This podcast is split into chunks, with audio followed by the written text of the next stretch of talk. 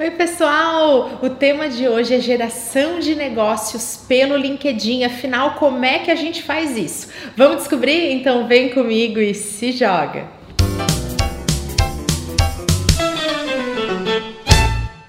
Na hora da gente falar sobre geração de negócios, o tema, o foco da nossa conversa vai ser muito maior sobre as etapas, as diferentes estratégias ligadas ao comercial. Então, como é que eu vou fazer uma prospecção? Como é que eu vou fazer uma aproximação? Como é que eu mantenho o relacionamento e assim gerando negócios através do LinkedIn? Ele é um conteúdo um pouquinho diferente daquele de quando a gente quer deixar o nosso LinkedIn muito bem feito para chamar a atenção de quem? Da equipe de RH, principalmente principalmente focado no recrutamento, na seleção, né, de talentos para uma nova oportunidade. Mas tem uma coisa que esses dois temas têm em comum, que é para a gente começar a gerar negócios é muito importante que a gente tenha um perfil de LinkedIn bem feito. Se você morre de preguiça de LinkedIn, eu tenho um conteúdo feito sob medida, com três passos fáceis e uma dica bônus para você deixar o seu perfil sob medida para conquistar os seus objetivos, sejam eles geração de negócios ou então uma nova colocação. Sem um perfil apropriado e estratégico, você não vai transmitir credibilidade. E credibilidade é um ponto muito importante na hora da gente pensar em gerar negócio.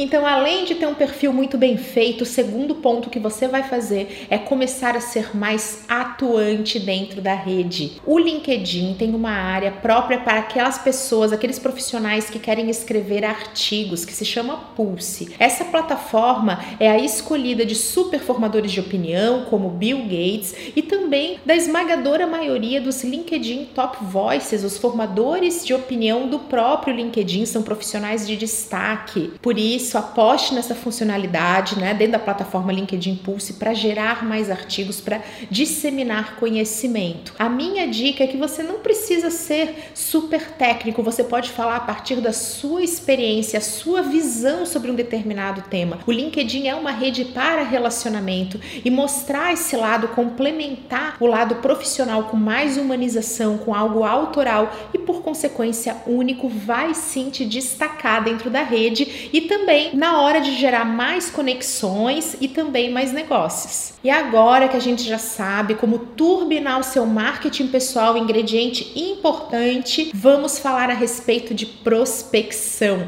Como que eu posso prospectar bons clientes através do LinkedIn? Uma dica é que você procure pela company page, que é a espécie de fanpage do LinkedIn, da empresa que você está querendo alcançar e passe a fazer um estudo, né? Faça uma análise estratégica dessa página. Como você pode fazer isso? Primeira coisa é clicar ali nos funcionários, nas pessoas que trabalham nessa empresa, para que você possa realmente analisar o que, que eles têm em comum, quais são as áreas, como é que eles estão conectados, avalie todo o conteúdo que essa empresa está produzindo por lá. Então, será que ele tem frequência de artigos? Como é que estão os cargos, a descrição dos funcionários? Quais são as vagas que estão em aberto? Como é que a empresa se posiciona isso vai te ajudar a um prospectar melhores leads, né, buscar clientes mais apropriados para sua estratégia comercial e também vai te trazer muita informação sobre essa empresa, né? E essa informação é muito valiosa, porque um dos maiores erros na próxima etapa, né? Então aqui a gente está prospectando, está procurando empresas. Um dos principais equívocos que a gente pode fazer na hora de gerar negócio é não estar preparado para falar com o nosso lead, para falar com o nosso potencial cliente então, o que, que adianta na hora de você falar com um influenciador ou com decisor? Por isso que é importante você ir no perfil das pessoas que trabalham na empresa. Você não está pronto, você não gerar nada personalizado. Isso não,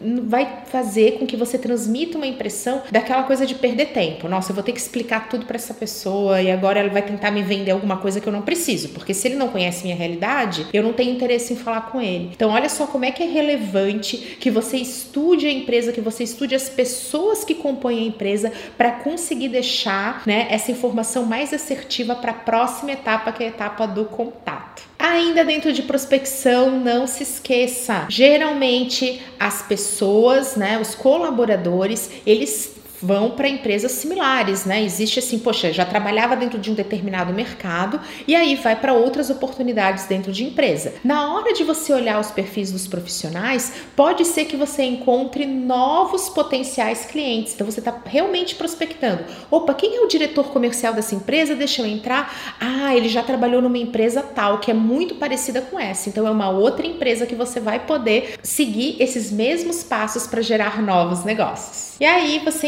encontrou, né, o influenciador do teu processo de compra e também o decisor. Poxa, tô ali, é esse diretor, é esse gerente, ele tem uma assistente, tem um analista. Você já tem essas pessoas mapeadas, é a hora de você solicitar a conexão, é o próximo passo, o momento em que você vai se apresentar. Muito cuidado com aquela coisa de adicionar essas pessoas de forma massificada e já oferecendo alguma coisa, já se apresentando, já falando e muitas vezes vezes fazendo perguntas superficiais que geram justamente a sensação que eu já falei aqui com vocês, que é aquela coisa assim, poxa, esse profissional não fez o dever de casa, ele não faz ideia do que que eu preciso, porque ele não conhece a minha realidade, não conhece meu mercado, não conhece a minha empresa. Se ele não conhece nada, eu vou ter que explicar. Explicar toma tempo e vamos ser francos, vender é um problema seu. Aquele cliente, ele quer uma solução. Então, ao fazer uma solicitação de conexão, né, é importante que você se apresente de alguma maneira, é personalizada, que você diga o porquê que você está adicionando, né? E a minha dica é que você adicione sobre a percepção da tua conexão e não sobre a tua própria. Não diga, poxa, porque eu tenho uma solução que vai te interessar. Diga que você admira a pessoa, que você acompanha a empresa, que você destaca tal qualidade, você está trazendo o foco da atenção para a pessoa e não para você. E isso é muito legal nessas etapas comerciais e para a vida toda. Isso é uma dica legal para as nossas relações serem mais saudáveis, ter essa empatia, o foco para quem a gente está falando. Se você vai utilizar qualquer estratégia massificada, então aquele texto padrão que você vai copiar e colar, aquela solicitação forçada, artificial, que não utiliza o seu verdadeiro jeito de ser, que não traz nada de especial, não agrega valor nenhum, o ideal é que você não faça é uma rede de relacionamento e você está indo diretamente a um contato. Então seja mais específico, seja mais personalizado, aposte na personalização, porque você vai ser percebido de uma forma também diferenciada, isso é muito bom para você. Agora que você já entendeu um pouquinho melhor a empresa, já mapeou quem interessa, já solicitou a conexão, trazendo alguma coisa especial, única, personalizada e que você iniciou uma conversa, é um momento de você reforçar o relacionamento